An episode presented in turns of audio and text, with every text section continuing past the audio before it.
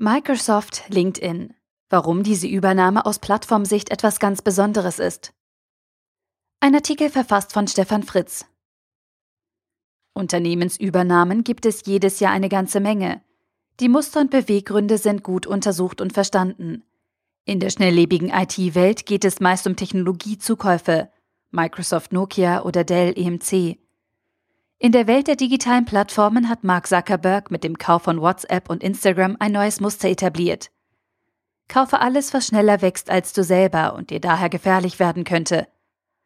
Doch in diese bekannten Muster passt die aktuelle Übernahme von LinkedIn durch Microsoft nicht hinein. Und damit wird klar, dass auch die meisten Experten mit ihren Analysen auf dem Holzweg sind.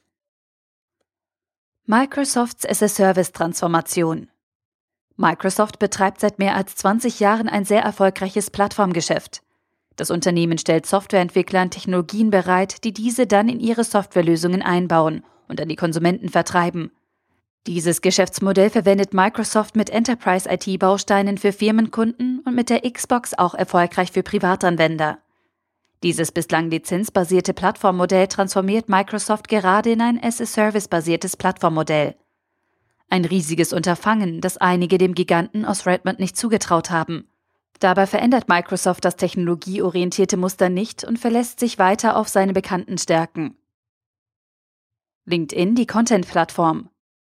LinkedIn ist ebenfalls eine digitale Plattform, aber in Summe deutlich komplexer als das Microsoft-Geschäftsmodell, da es bei LinkedIn eine Reihe von Kernnutzenelementen gibt.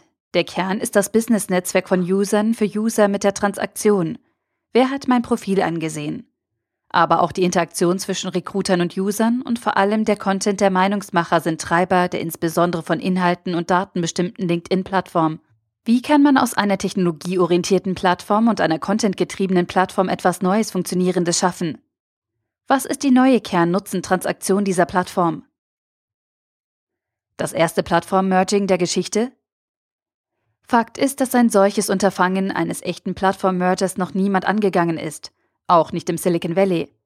Satya Nadella kann damit in die Geschichte eingehen als der mutigste CEO aller Zeiten, der im offenen Herzen einer funktionierenden Plattform herumschraubt. Soll das Kerngeschäft von Microsoft um die Content-Elemente angereichert und dadurch abgesichert werden? Will sich Microsoft von seinen bisherigen Partnern, den Softwarehäusern und Lösungsanbietern unabhängig machen?